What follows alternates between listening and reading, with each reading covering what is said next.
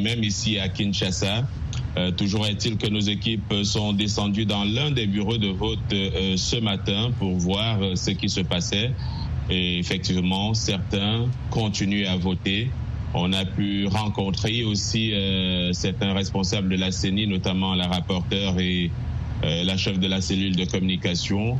Euh, qui nous a fait dire que certaines compilations des résultats commençaient à se faire.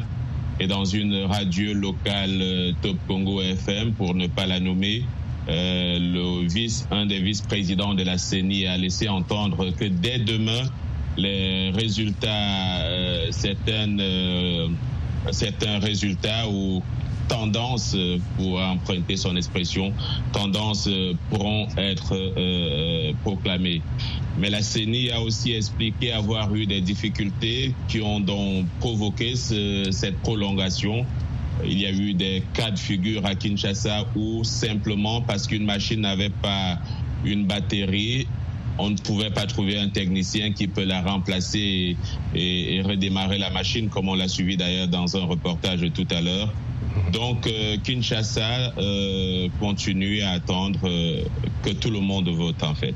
Hmm. D'accord. En tout cas, merci John. Alors, avant de vous laisser partir rapidement, est-ce que la CENI confirme toujours la proclamation des résultats pour le 31 décembre? La CENI reste un peu prudente et a une communication un peu beaucoup plus prudente maintenant. La question que vous posez a été posée au directeur, au vice-président de la CENI par Top Congo FM. Euh, ils ont dit qu'ils vont voir comment les choses euh, se déroulent avec les votes qui restent. Mais je crois que jusqu'ici, on s'en tient au calendrier qui a été énoncé depuis le début. D'accord. Merci euh, beaucoup, John Lindon, envoyé spécial de VOA Afrique euh, à Kinshasa. Alors, pour débattre de tout cela, maintenant, nos invités, et nous restons à Kinshasa via Skype. Euh, Bob Kabamba, il est politologue professeur à l'Université de Liège en Belgique. Et donc, toujours à Kinshasa, nous aurons tout à l'heure Louis Magloire Kumayo, directeur de World TV Economy basé à Lomé.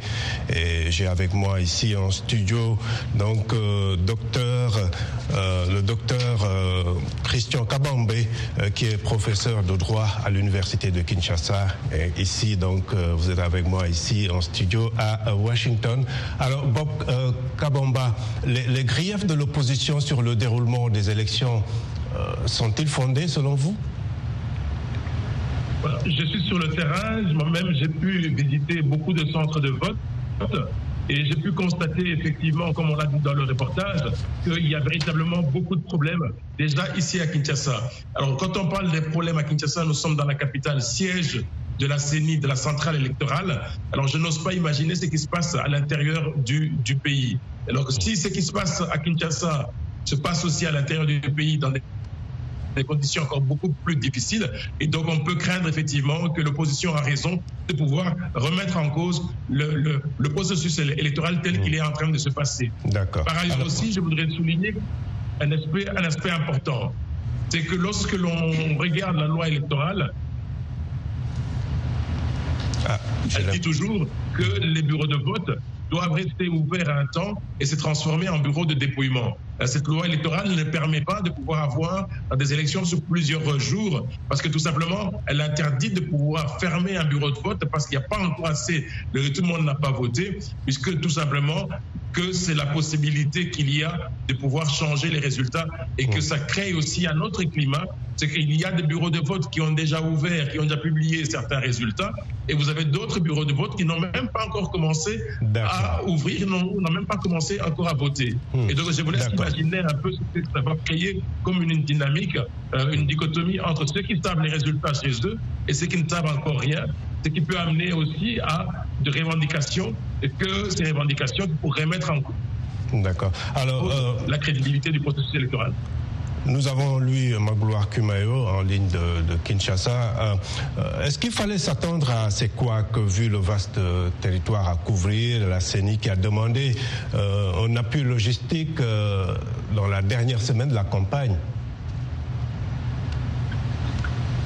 Quand on la taille de la République démocratique du Congo, qui fait quatre fois la superficie de la France, on ne peut pas être étonné aujourd'hui que le pays ait des difficultés à organiser les élections. Les routes sont quasiment impraticables. le meilleur moyen de locomotion pour transporter cette logistique, c'est l'avion. Et aujourd'hui, vu les moyens que cela nécessite, euh, s'il n'y avait pas eu le concours de certains voisins sur le continent ainsi que des Nations Unies, il aurait été difficile de tenir dans D'accord. Par, ailleurs, la CENI on a quelques soucis de, liaison avec euh, la ligne de Kinshasa. Euh, alors, Christian euh, Kabangé, comment expliquez-vous ces, ces dysfonctionnements et est-ce que vous acceptez un peu les explications de la CENI ben, je pense qu'on est au quatrième cycle électoral en République démocratique du Congo. Et euh, si vous observez de près, euh, depuis euh, le premier cycle jusqu'à aujourd'hui, on a généralement euh, trois types de défis dans l'organisation du scrutin. Il y a les défis d'ordre financier, les défis sécuritaires, mais aussi les défis logistiques. Alors sur cette élection, on a pu déjà déceler depuis quelques semaines euh, un, doute sur le fait de, de savoir si le scrutin se passerait exactement le 20 décembre. Donc on pouvait déjà lire entre les lignes qu'il y avait des difficultés d'ordre logistique, notamment le déploiement euh, du matériel sur l'ensemble du territoire et euh, la, question aussi des cartes électorales qui, perdaient de lisibilité pour certains électeurs. Alors, euh, bon, on va dire qu'il n'y a jamais un processus qui est parfait, n'est-ce pas? Et donc, à mon sens, je pense que c'est très tôt euh, à ce niveau de, de, faire une évaluation globale pour dire que euh, voilà ces irrégularités remettraient déjà en doute les résultats. Parce qu'en matière électorale, le, le, le, le plus important, c'est de savoir quel est le poids finalement de ces irrégularités. Est-ce que ça a un impact euh, définitif sur les résultats qui seront annoncés ou pas? Donc, à mon avis, Mais on sait déjà qu'il y a des milliers de personnes qui ne pourront, qui n'ont pas été euh, autorisés à voter ou ne peuvent pas voter pour des raisons de sécurité, c'est déjà une bonne partie de la population qui est exclue. Oui, ça, je pense que c'est le, le, défi, c'est le défi sécuritaire, n'est-ce pas? On l'a connu euh, lors des cycles précédents, et je pense que c'est par rapport à la question de l'est. Dans le, je pense que c'est le Massissi et le Rutshuru, si je ne me trompe pas. Donc, c'est une question qui doit être euh, réglée à l'avenir et qui, qui appelle, au fait, à une réflexion sur la restauration de l'autorité de l'État sur l'ensemble du territoire national. Donc, euh, c'est un problème réel, mais après euh, bon, euh, on, fait avec. Hein. D'accord. Alors, euh, Bob Kabamba, déjà que, comme je le disais tout à l'heure, des milliers de, déplacés, des électeurs de zones à risque n'ont pas pu voter. Qu'est-ce que cela peut signifier pour la crédibilité du scrutin, pour vous? Oui, c'est vraiment un élément important parce que le Congolais attend de pouvoir exprimer son suffrage et il s'est déplacé pour pouvoir le faire. Mais il y a des endroits où, comme on le dit, ils n'ont pas pu avoir cette opportunité de pouvoir exercer euh, ce droit. Et quand on regarde de manière générale et qu'on lit déjà des rapports qui arrivent, des rapports préliminaires, je dis, véritablement des rapports préliminaires qui arrivent déjà, notamment de la CINCO, SPC, donc l'Église catholique et l'Église protestante, du, du, réseau des associations de la civile, qu'on appelle réseau, qui ont aussi des missions d'observation, et où déjà des éléments qui remontent et qui on a déjà plus ou moins des chiffres. Par exemple, quand on lit le rapport de la SINCO, c'est qu'on a 31% de bureaux de vote qui n'ont pas pu ouvrir. On a 45% de bureaux de vote qui ont connu des problèmes. Et puis on a 9% de bureaux de vote qui ont connu de la violence. En additionnant ces différents chiffres, nous arrivons à un chiffre de 90%. Donc 90% des centres de vote, des bureaux de vote ont connu des difficultés à fonctionner normalement. Et donc cela pose véritablement des questions par rapport à la fiabilité, à la transparence, surtout aussi à la confiance que l'électeur a vis-à-vis de ce processus. Pour les populations J'ai l'impression que vous voulez réagir à, à, ce que dit Bob Kabamba. Oui, absolument. Je ne suis, je suis pas d'accord avec euh, cette observation parce que le rapport de la SEMCO a été fait à un moment où c'est un rapport figé. Il faut prendre le rapport en fonction de l'évolution des choses. Lorsque la SEMCO sort son rapport sur les 30%, il y a des bureaux de vote qui n'avaient pas encore ouvert. N'est-ce pas? Mais on est bien d'accord aujourd'hui que ces bureaux ont ouvert tard. Et lorsque vous rentrez dans la loi électorale, évidemment, c'est vrai que le, timing pour euh, exercer ce droit de vote est situé entre 6 heures et 17 heures, mais la CENI a la possibilité, n'est-ce pas, de prolonger le vote dans, dans, les centres où les électeurs ont déjà reçu des jetons. Donc c'est pour cela que je, je reviens sur ce que je disais, que c'est prématuré de dire à ce niveau que ces élections sont bâclées ou que les résultats seraient influencés par ces irrégularités. Il faudrait attendre. Avant d'aller à Magloire, j'aimerais, puisque vous êtes ici, parler un peu du vote de la diaspora. C'est une première, mais en même temps, une partie de l'électorat au pays ne peut pas voter. Que peut-on retenir globalement de tout cela? Bon, je pense que le, fait euh, que certains n'aient pas pu voter au pays pose un problème parce que le droit euh, d'être éligible et le droit de vote, ce sont des droits fondamentaux du citoyen, n'est-ce pas? Et donc, euh, ça pose un problème d'égalité entre les citoyens. Mais je, là, je reviens à ce que je disais, c'est un défi permanent pour l'État congolais euh, en termes de restauration de l'autorité de l'État sur l'ensemble du territoire. C'est un défi et peut-être qu'on va en parler lorsqu'on va parler des, des défis qui attendent le prochain président de la République. Par contre, pour ce qui est de la diaspora, je pense que c'est une première. Et moi, personnellement, j'ai fait cette expérience ici à, à, Washington DC. Tout s'est bien passé. Pays. Euh, oui, évidemment, c'est une première expérience qu'il faudra peut-être étendre, mais vous savez qu'il faut bien commencer quelque part.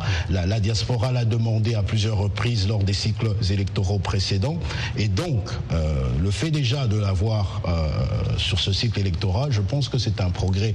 Et il faudrait aussi peut-être que j'ajoute très rapidement. Euh, on est obligé d'aller très vite là. Lui, Magloire, vous avez couvert d'autres euh, processus électoraux sur le, continent. Quelles leçons tirer de, ce que vous avez vu euh, à Kinshasa jusque-là?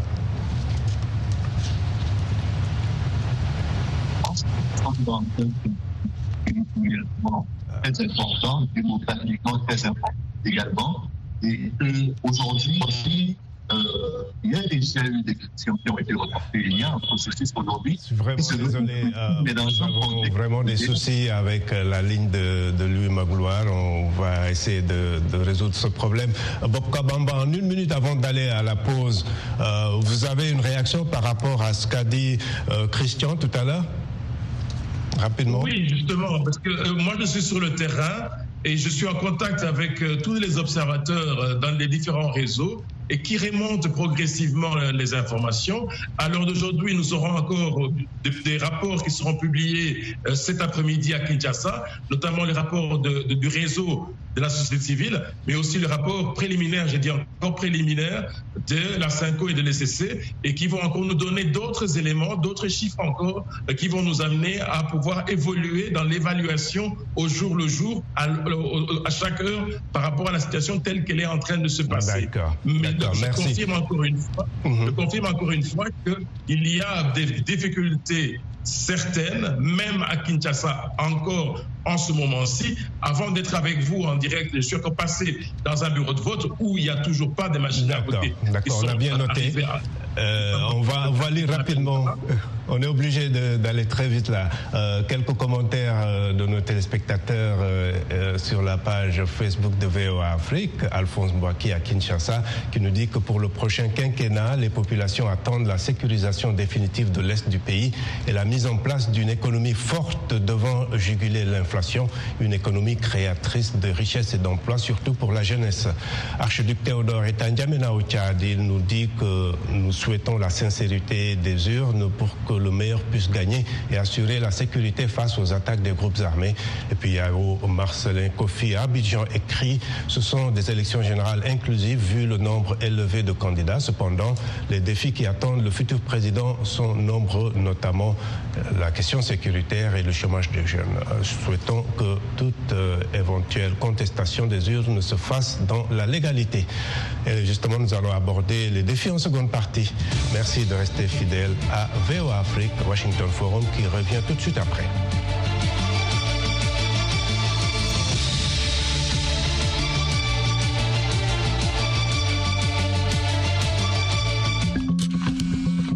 Le Sahel, une région à la croisée des chemins. Focus Sahel, votre nouvelle émission sur VOA Afrique sécuritaire, montée de l'extrémisme déplacement de populations influence étrangère, VOA Afrique braque ses projecteurs sur la bande sahélo-saharienne pour vous aider à comprendre les enjeux qui sévissent dans cette région et les événements qui rythment la vie de ces pays. Retrouvez nos équipes à Washington et nos correspondants sur le terrain pour des reportages, des analyses et des interviews. Pour tout comprendre sur le Sahel, rendez-vous tous les mardis à 18h temps universel sur VOA Afrique, voaafrique.com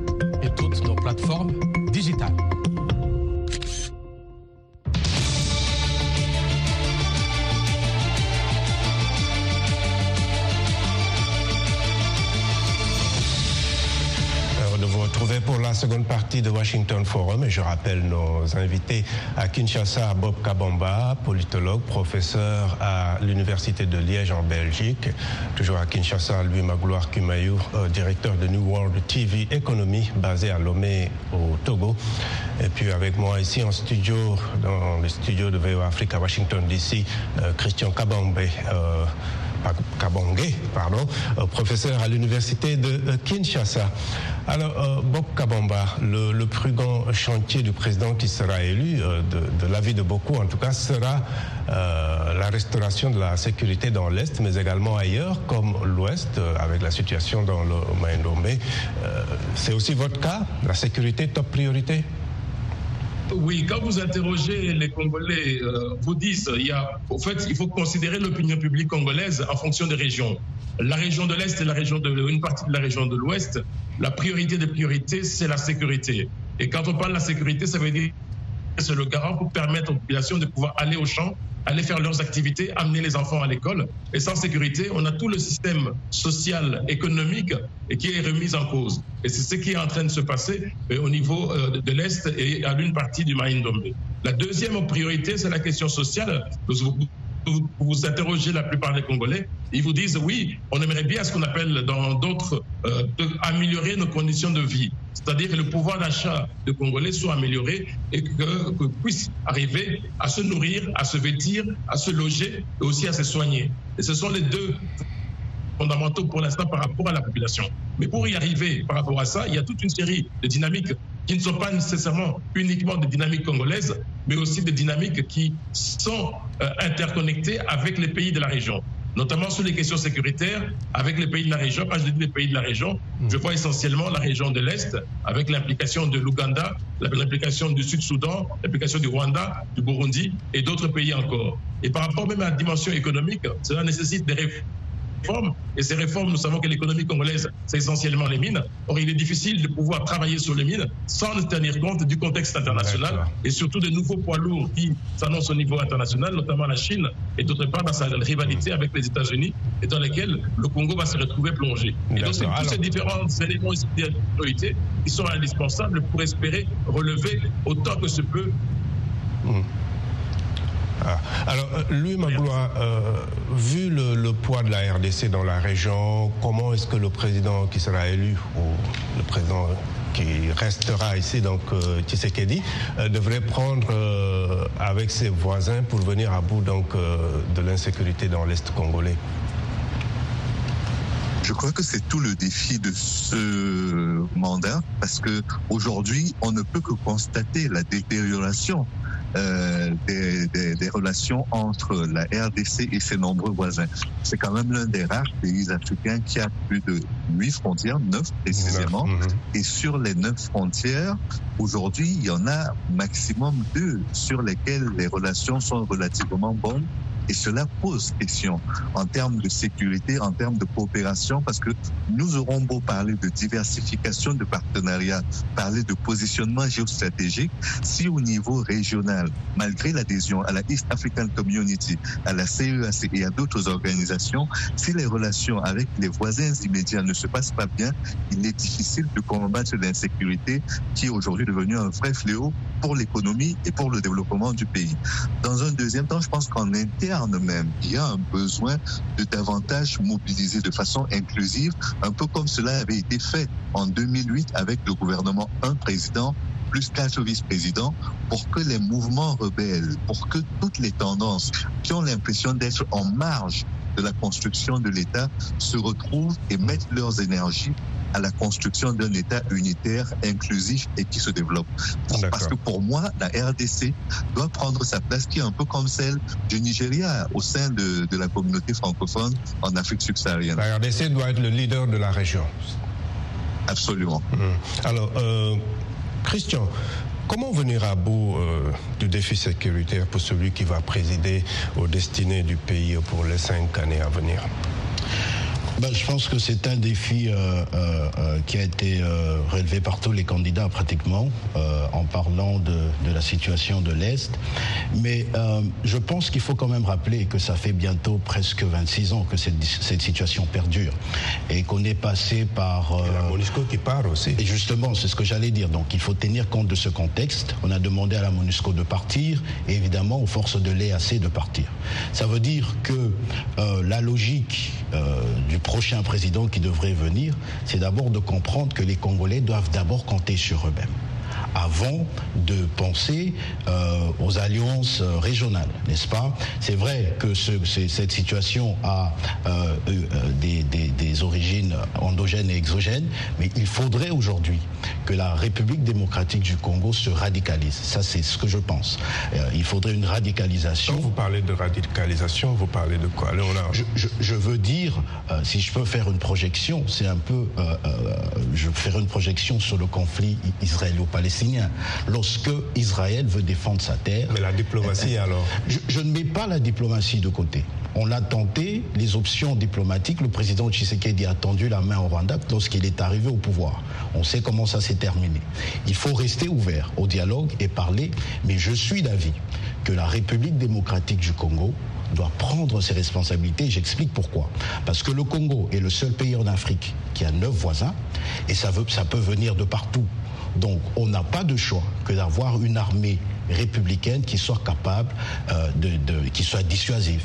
Et donc, c'est à ce niveau-là. J'aimerais avoir l'avis de, euh, de, Bob Kabamba sur ça. Euh, l'option, c'est de la radicalisation ou c'est de plutôt jouer la diplomatie, la force diplomatique? L'option de la radicalisation, le Congo n'a pas les moyens d'une radicalisation. pour la bonne et simple raison, c'est que le Congo, par rapport à une politique de radicalisation, pas, de mon point de vue, ne pourra pas réussir, puisque les dynamiques sont telles qu'une radicalisation va faire que positionner et renforcer les positions des uns et des autres. Et cette radicalisation va figer la situation et nous, allons pour, nous pourrons même déboucher sur ce qu'on appelle une balkanisation pure et simple. Parce que tout simplement, lorsque vous prêchez la radicalisation, vous n'avez pas les moyens de pouvoir y arriver. Et donc, les autres qui ont les moyens de pouvoir résister à vous, ben, ils vont occuper des territoires et ils vont les gérer. Et nous allons rester dans une dynamique qu'on a déjà connue au Congo en 1996 et aussi en 2002, où on a eu des territoires entiers qui ont été gérés par des dynamiques régionales et pas par la dynamique congolaise. De mon point de vue, c'est plutôt reconstruire une armée, reconstruire une armée congolaise. Et parce que le Congo n'a pas eu la possibilité de pouvoir construire cette armée, et c'est à partir de cette armée qu'il doit avoir comme mission de sécuriser les populations et sécuriser les frontières. La politique de radicalisation, de mon point de vue, n'a pas sa place d'être et ne pourra pas réussir dans un contexte congolais où il y a 240 ethnies et que quand on dit radicalisation, on passe à un nationalisme. Quand on passe au nationalisme, on pense à ethnicisme. Ethnicisme, on, nous allons véritablement vers des dynamiques communautaires et qui sont contraires à une dynamique nationaliste. Ça, c'est un débat pour euh, notre Washington Forum. Euh, je vous promets qu'on va y revenir. Euh, nous arrivons malheureusement au terme de cette émission. merci à, nous, à nos invités, à vous qui nous avez suivis à travers nos télépartenaires sur le continent, mais également sur nos plateformes digitales et sur notre page Facebook voafrique.com. Merci à toute l'équipe de production. À très bientôt. Au revoir.